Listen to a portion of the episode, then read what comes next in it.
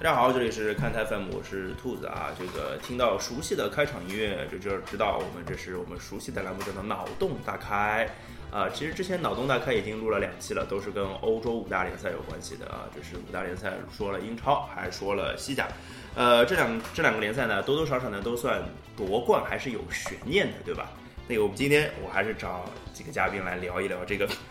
这另外三个就是夺冠悬念没有那么大的联赛，我就把它三个并成一期了。那嘉宾介绍一下自己大家好，我是大姨妈。大家好，我是鲍老师。啊，好，那这个，哎呀，这个五大联赛对吧？我刚刚也说了，挺无奈的，就有三有三个联赛，我就觉得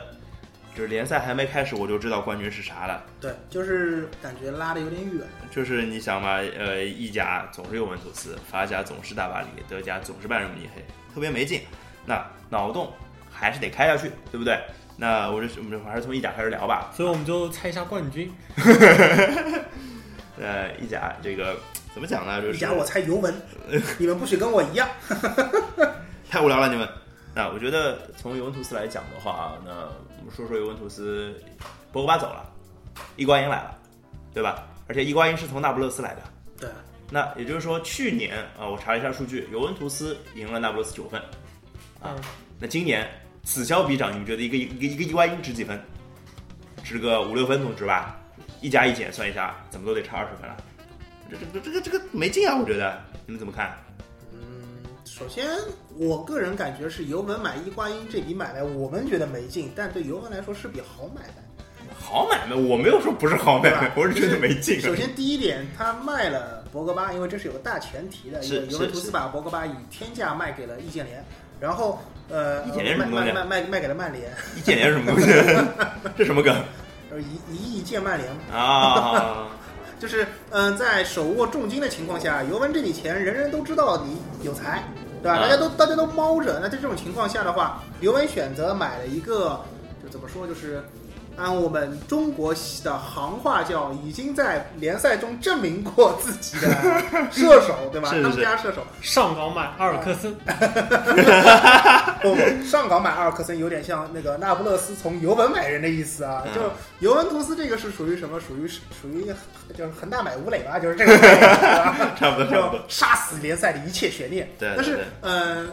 就也不能总是以前人家曼联买什么多特蒙德的人，你就喷曼联是吧？就是啊不不不，拜拜仁拜拜仁拜仁仁拜仁，大家都说拜仁不好，那个说什么班霸，就是说，但其实就是这一点啊，就是俱乐部买人从巩固自己联赛的地位内来说，肯定有这个需求的。第二点其实就是伊瓜因在现有的市场上流通的前锋中，可能是尤文买得到也相对比较适合的这种。适合，然后又稳妥，然后又不差钱，那对当然就买了嘛。对，就不是对各各各方面一汇集呢，就就酿成了这种伊瓜因加尤文的这种组合。那呃，我们米兰还贡献了主教练，对吧？嗯对对对对对对对 那么在这种情况下的话呢，尤文在联赛里边的统治力度，我相信一定是能够呃成立的，并且尤文其实这两年的趋势是走在一个向上的良好好的。了，我不想听尤文的事情了， 太太无聊了，没劲。 那我们说点伊瓜因吧，我觉得其实我想想伊瓜因，伊瓜因因为上个赛季创造了意甲的对对对进球历史这记录，个有点太恐怖了。嗯对对，那这个赛季就不是因为他状态依然很好大大呀，家要知道，意甲联赛不是西甲和西超的，不是那种刷子的个人个人表个人演。秀啊对，对对，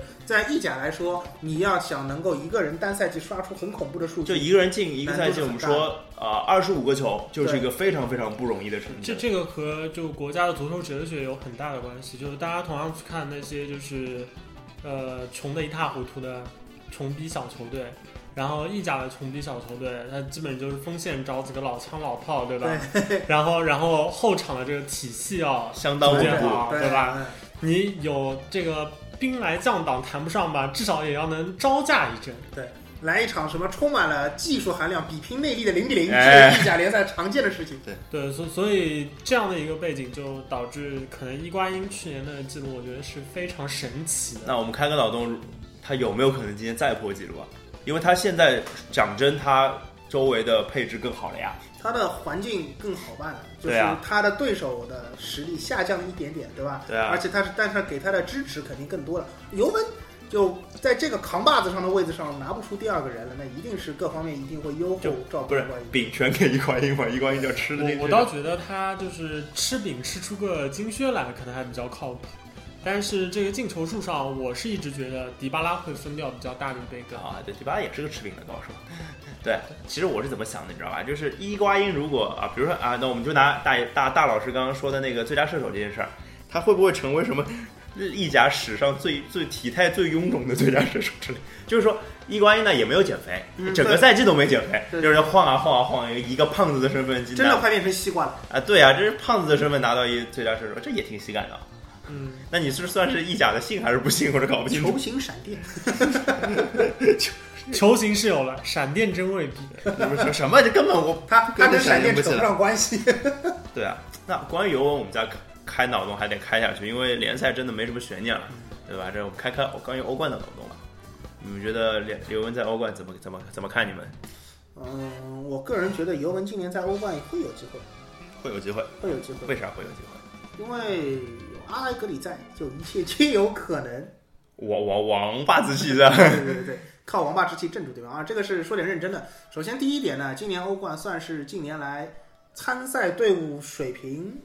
普遍偏弱的 一这届个我们其实其实之前脑洞大开也说这事儿了对对啊对，。就是弱的有挺多，这是第一点。第二点的话是尤文他个人处在一个联赛不太会分掉他太多精力的状态下。对的，对的，嗯，我个我个人认为，尤文的今年碰到欧冠一定那一定是欧冠优先，对吧？联赛完全可以先靠边放一放。第三点就是对呃，啊，即使输了，就是在之前输给国际米兰，好像也对尤文图斯没有太大的影响的感觉，对对啊吧？无所谓，大家不 care 啊这个事情嗯，对吧？呃，出点小意外嘛，很正常。啊，那第三点就是伊瓜因是一个非常善于在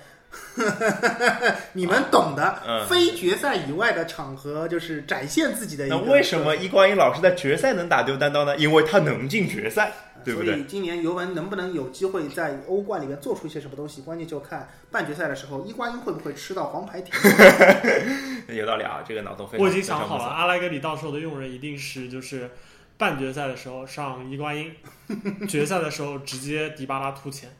啊，对啊，可以啊，或者或者说就是呃，半决赛就布置伊瓜因前场积极反抢，对对吧？争取抢到一张黄牌，然后下场呃可休能息。尤文已经稳稳进决赛了，然后伊瓜因主动申请黄牌，决赛停赛，哎，这样的人你想到了谁？我想到了内德维德， 他不是主动申请啊。一个轮回一个轮回。对， 其实呃我看一下数据啊，尤文其实最近一个欧冠是一九九五到九六赛季，好，那是好有好像二十二十一年之前了。然后对于意甲来说，最后一个那那年是不是尤文决赛是是踢多特蒙德吗？多好像是好像是多特蒙德，好像是，反正这两年应该也是多特蒙德牛逼。哎，这么说来的话，今年倒是也有可能啊。呃呃嗯呃，这待会儿再说啊。那个那其实啊、呃意甲其实对于意甲来说，最后一个欧冠也很久了，十年之前的 AC 米兰。嗯，哎，我毛出场了，哎，对，我毛出场了，然后我毛总得聊一聊嘛，然后就说我毛啊，就是跟同城的国际啊，这个这个有那种难兄难弟的感觉对，啊，做了三个人，两个迷屌球迷， 就突然觉怎么怎得么说不出话就是无言以对。啊。这个我觉得啊，就是现在呢，应该称他们叫什么？叫中国德比嘛，对吧？都中被资德比，这中中资德比啊，对对，这个靠谱，这个中资德比，呃要不要不今年变成保级德比， 怒斩一个人品就吧是有点那种怎么说，古时候的那种王呃王公贵族，一般不都是内部通婚嘛？哎，然后现在沦落到什么接受来自平民阶层的输血， 是吧不？平民阶有这种感层觉外外族的啊输血对对吧，对对外族肯定也是贵族，但是就是就是另外另外一个就是族群，就是感觉保无法保证以前有贵什族么血统的五纯胡正，乱华，啊什么八国联军入侵，现在中资各处什么出出手是吧？这是一种逆袭，是而吧？ 且居然现在已经可以把，哎，会不会就今年的米兰德比的时候，场边的广告全牌是打中国出什么祝什么我们伟大的习近平主席 生日之类的牌哎，子？对对，有道理啊，这个看一下到底那我哪们看看一会天不。会有，就米兰德比的时候，广告牌上给我们一些 surprise。哎，对对对，这个好玩啊！这个米兰米兰德比就是米兰德比永远是米兰德比嗯啊，虽然这个这两支球队没有太的太多的那个叫什么这个火药味在里面，这两支球队其实都挺友好著的。名的马特拉齐和鲁伊科斯塔肩靠着肩，背靠着背，一起看烟花的，勾肩搭背，对啊吧？那那个就是和平的德比，但是不知道今年反正期待给我们点惊喜吧，就是无论是场内还是场外的都好。意甲还有啥想说的？这我觉得除了这三个队，我也不想说说点啥，有啥吗？没有，我们挑下一个联赛了。嗯，论看点的话呢，啊大家还是主要把精力放在意甲球队参加欧欧战洲比赛吧， 看看能不能保得住第四联赛的头衔了。哎，这话听不下去啊。那我们说一下那个法甲，法甲这个也没什么悬念。虽然其实开开战打的开场打的其实还有点小悬念，对吧？嗯那个摩纳哥的表现是出色的，而且他因为不只是他单独分数高，而且他因为赢了一场大巴黎嘛，对，就是怎么说，就是我们之前圈了一个很开心的俱乐部嘛，就是大高大大多数人就是感觉踢联赛就跟怎么说，跟打卡上班一样，就是滴什么，然后打个卡，然后滴下班了就然后钞票哗啦哗啦的数票子这种啊。基本上这个俱乐部里面有大家熟悉的拜仁啊、曼城，然后那个皇皇马马、巴萨，然后就是包括尤文和大巴黎大，巴黎，对，都是这然样。后第一个被扫地出门的就是巴黎啊。巴黎这个输的那但那两球输的其实也挺服的，也没什么好说的。但是主要我觉得巴黎输嘛，最重要的就是因为有一个重要的人走了呀，嗯，对，打一步嘛对，而且他还换了个主教练嘛，对不对？也是嗯惨啊！大一部来了我魔，但是我魔好像没有没有见太有起色，目前又对吧？哎呀，不不怎么理想啊，不怎么理想。但是关键就是在于大巴黎的给伊布很早就圈定了一个后继者，就是卡大佐啊，卡卡瓦瓦尼。尼，卡瓦尼呢？怎么讲呢？这个 这个欧冠小组赛第一轮的兔饼大四喜，大家还记得吧？但是卡瓦尼就是今年到目前为止，他好像出现在人们的眼中或者口中更多的是各类的兔饼的兔饼奇葩表对啊现。，对啊，对啊，所以卡大佐现在有一个人，只有唯有一个人的兔饼表现能够与他一战，就是你魔丙队。我 我伊丙对伊丙布没那么多起色， 对啊，要比纯数量。伊伊布身边的各种什么兔饼的 男人们，卡瓦尼真是真是怎么讲啊？虽然他兔饼大四喜之后，好像回头那一轮联赛就是拿了一个进球大四喜，还是半场球大啊，四喜，是吧？对。哎但是毕竟是虐菜嘛，对吧但？是虐菜的进球大四喜和正儿八经踢比赛的时候的那种，或者说踢一个这个我觉得也不对吧不不完全能这样说，因为那场欧冠呢，我觉得如果他那几个球全都进了，大家还是会觉得这是个虐菜大赛。更可见这个兔饼大四喜有多牛逼， 对吧？那其实这个我觉得卡瓦尼的这个在场上的表现，某种程度上可以反映出来，大巴黎经过这几年的经营和引援之后，已经呃队内的整个这个基础已经厚实到了一定程度了。对，所以在法甲一个这样，就其他球队相对来说财力啊资源方面没有那么能够与他匹配的情况下，其实他们面对的竞争压力始终是比较小的。是对啊，对啊，但是会不会出现这样的情况，就是卡卡卡卡先生嗯，卡大嘴那个吐饼还是吐的太多了？对我感大觉大卡大巴佐大大大大大巴黎会不会就是在冬季找一个什么接班人之类的？我觉得有啊，因为从因为我原来觉得就是像这种，呃，南大王这种就是开着挖掘机挖人的这种是一家做的比较多，现在觉得大家看就是那边挖的挺好嘛，嗯，我也也没有干学起来的不这是种，这是一个很好的商业模式嘛？对我你看复制一下嘛？啊，而且这个挖你看就是挖起来这个最大的手笔，基本就是锋线的这个头牌。对对啊对对啊对对对，那尤文挖完了之后，我觉得大巴黎就是卡瓦尼现在这个表现吧，你你至少给他找个和他竞争的人，对吧？也是应该的。呃，那算来算去拉卡泽特了，也就啊对吧？如果是法甲内部挖啊起来，啊呃对对对，这对不这不是挖挖掘机嘛？是说挖掘机的故事。拉卡泽特，拉卡泽特，我记得上上来两轮、三轮就进了五六个球了，好像对特别特别牛逼，我记得。呃，怎么讲呢？拉卡泽特强嘛，肯定是强的，还跟我花传过绯闻呢，大申花是是是对吧？是是然后，而且年纪也不算太大，二十四岁吧，好像。应该说各方面来说是一个很不错的引援目标而。而且这个这个，我想到就之前的新闻来看的话，这个其实可以嘲讽一下，因为之前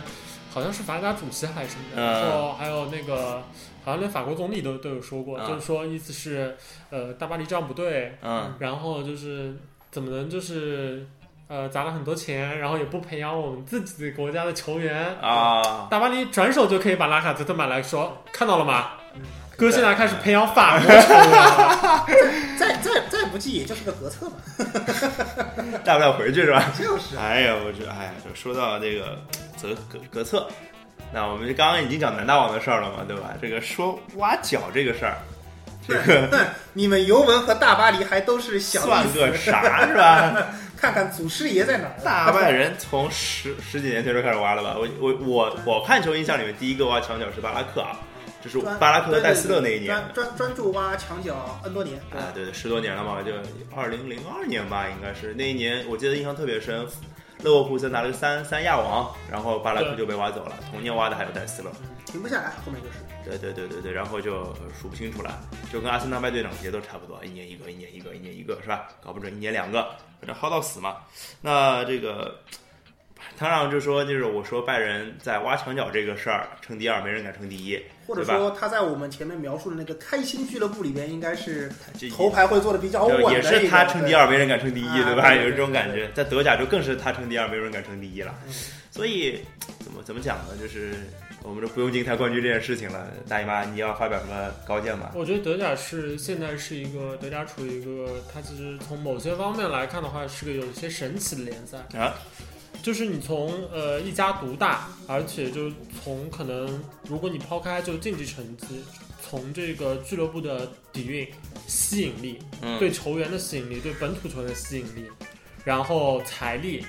这方面来考虑的综合话，考虑对吧你可能觉得他拜仁可能和其他俱乐部差距更大，因为他们冠军自己还有时候会作，还丢过几个之前。啊对对对，但是从就是这个联赛的其他球队上来看呢，你又会觉得怎么说呢？你本来有拜仁这样一家球队一家独大的存在，大家很容易觉得这个联赛是不健康的。嗯，对但事实上，除了就是这个卖直播卖的特别挣钱的英超，剩下的欧洲联赛中，现在普遍可能大家都认为德甲是最健康的。啊，这个我个人倒是觉得，一方面主要也是跟德国的经济在整个欧洲范围、欧元区内算是相对健康的国家有关系。你想，大多数的那个联赛，你肯定意大利、西班牙是对吧？主主要的那个生命活力还是来自于本土企业的那个，就是包括赞助也好，包括或者其他的运营没有，方式还也有好。还有中国的企呃业，对对对，刨刨开中国人的因素，哈哈，基本上还是要以本土企业，就是而且德国的赞助商又一般来说都是那种特别大的那些，就完全是百足之虫的那种情况。所以对啊说，德国的俱乐部它会养成一个呃每年的投入，它是很稳定的控制的一种一种状态。在这种情况下，它不会暴增，也不会突降，所以这说个其它会实活得比较就是部分原因就是因为德甲的大部分球队可能在之前他们的经营上面相对来说保守，不像那个呃意甲和西甲都是他们不出会来有好几支球 队都是我有 all in 是吧？都都是觉得我赶到时机到了，啊， 对，有一种天命在召唤我的感觉，我要梭哈，然后 就然后就走远了。 all in 对方一抠，哎，输光了是吧？比如说那个呃，哎，是不是我们之前提到过的瓦伦西亚这种球队啊，。对对对，但其实很有意思是，这个赛季德甲上来几轮的表现，也有一些球队跟瓦伦西亚很像。就我们可以这么说，把德甲拜仁给刨掉，剩下的球队里边转的话，这球队这联赛其实运作的挺健康的。对啊时对啊对啊就时不时隔三差五有个把人出来称个称个王侯，然后呢，他也很难创创建立所谓的王朝。王朝对过了一会儿就被人给踢下去了。呃没没没没，那个人就是拜仁， 就所以我说刨开拜仁不算，啊剩下的球队们处于一种哎我们玩的也很开心的一种状态对里对，面。因为也有是有时候对能吃能分杯羹，能吃个肉嘛，对吧？德甲可能像这个赛季的话，我觉得从现在来看的话，比较大的一个看点可能就是第二名的争夺，啊，对的对的对的，因为足因球为运气啊，对，因为虽然从就最近几年来说，当然多特蒙德肯定算是在这个争夺中处于一个最领先的位置。啊呃对最领先的一个位但置。是多特毕竟今年做了大换血呀，对毕竟走了不止三个核心吧，对对吧？到了三个很姆重要希的。塔良、格啊不是格策了，那个那金多安还有侯梅尔斯对，，格策不算不算在那三个人里面，啊说哎格策回来了嘛，然后包括他其实来了也很多人，所以其实阵容大变 之后，其实还是会有一些磨合啊，不拉不拉不拉的那种情况嘛，就给其他球队一些机会吧，包括像勒沃库森啊，包括像呃沃尔夫斯堡沃尔啊夫斯堡、甚至门兴啊之类的瑞球幸队格拉斯赫，其实从季前来看的话，其实沙尔克动作也很大。啊，是的，是的，沙尔克在就换了总经理之后，引援动作明显是比较强的。当然，这个效果怎么样另说。呃暂时看不理想啊，包括另外一支大豪门云达不莱梅不莱梅啊，不莱梅陨落也陨落了一阵子， 就是你会发现德甲有好多这些球队的名字，说起来总觉得在我的看球印象中，他们曾经在德甲也微风过一阵子，是这样吧？但是好像那哎还是杨晨在 对对对，杨晨谢辉在就浙江就的时就候每每德甲年一每年德甲一说，哎，有个什么球队在保级区，你一看啊，这球队怎么去保级了，对吧对对？对就经常会有这种感觉。这两年都所以是感觉汉堡嘛，对对，对吧？然后但但是我觉今年会不得，会有新的名字出现？我对也对很对期待啊但。我觉得今年的这个德甲，我觉得可能从呃整个第二名到那个欧冠区的这个争夺上，可能不太会有真正的黑马出现，倒是某一些老牌球队是不会是会就掉队是掉队，掉到那个保降级区、降级区，降级区，这个倒是一个我觉得可能性比较高的一这个这也是感觉是德甲特色了，就是感觉他就是前面我说的，刨掉拜仁以后，剩下这些球队，他他们并没有分级分的等级森严的那种感觉，不会说有些球队永远就在二到六之间动来动去这种，或者不说永远吧，就是感觉他们的变换要比其他的联赛要来的频繁，就是你一一不注意呢，你就去底层了，然后呢，你稍微就是。有点想法，或者说你各方面调配的好，运气好一点呢，就是可能你就到二三那个位置去了。对，然后特别是他有一些升班马，像比如我们之前说的那个奥格斯堡，包括达姆施塔特和英格尔施塔特这样的嗯对球队，因为我们本来就真的不太熟悉这种球队，但人家上来就很很好啊。对奥格斯堡还是欧欧欧战区的球队而，且我们会发现德甲有一个很大的特点，它的升班马一般来说很少有那种什么十进十出这种手笔，它一般不会说我要来一个说那个呃彻底的大的洗牌，或者说我要改变我之前在那个低级别联赛养成的运作习惯，这种情况比较少见。就是人所以员的所以也会比较稳定。对对对，吧所以可能所以我给我们的感觉就是属于德甲，由于它的那个哇拜仁还是不算啊，对，我们现在讨论德甲还是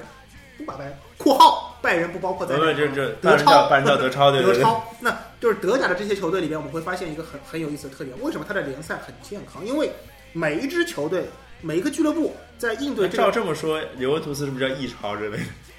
呃尤文尤文尤文独霸意甲，还是也就是这两年的事情。相对来说，比起那个啊南大王称作威作福了这么多年，还是有一些有一些南大王也有被最近三三三五年之内也有被干掉过的嘛？对，所以我的意思是说，就是德甲这个联赛，它的健康程度不不算神不算商业运作的成功，当然我我就是在指英超，对吧？嗯那个不算别的东西外外来输血的情况，当然我这个就是在指中超。那个它各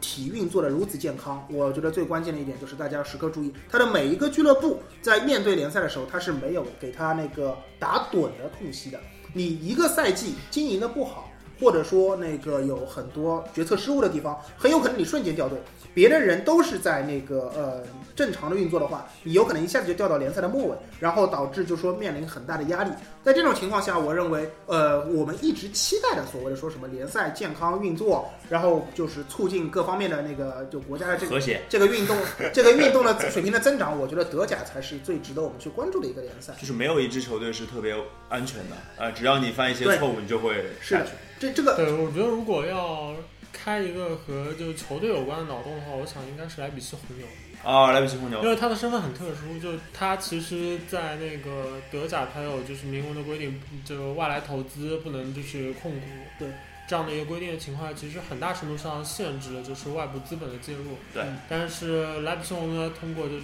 比较奇葩的，就是在会员上面做一些。文小章小文章，啊对然后有一点呢，其实是算使出了一些盘外招，对，所以导致的结果就是莱比锡红牛在就是德国的其他地方其实是很受鄙视，对，就是让人觉得你是个异类嘛。公敌球队。对对对对，对对对对，像然后呢，这支公敌球队还呃很牛逼的，就一直在从